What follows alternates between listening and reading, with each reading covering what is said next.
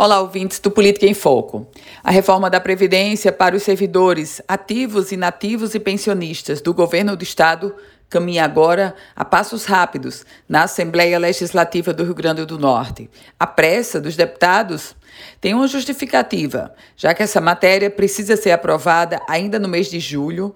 Isso porque o projeto, ou melhor, a lei da Previdência Nacional, prevê sanções para o Estado ou os estados que não fizerem uma, uma reforma da Previdência.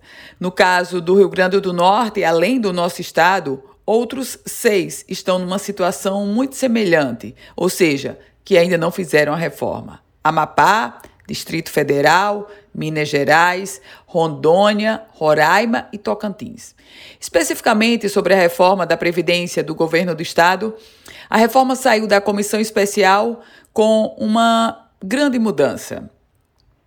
A taxa ou a faixa de isenção da alíquota prevista ou proposta pela governadora Fátima Bezerra no patamar de R$ 2.500, agora sai da comissão especial e vai para análise, análise do plenário com uma faixa de R$ 3.050,53. Ou seja, o servidor que ganhar até R$ 3.050,53, ele não terá desconto da Previdência.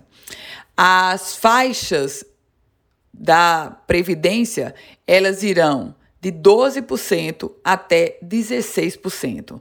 Quem ganha mais de 15 mil reais terá uma alíquota de 16%. Essas são algumas nuances da reforma que certamente trará ainda muita polêmica no âmbito da Assembleia Legislativa do Rio Grande do Norte.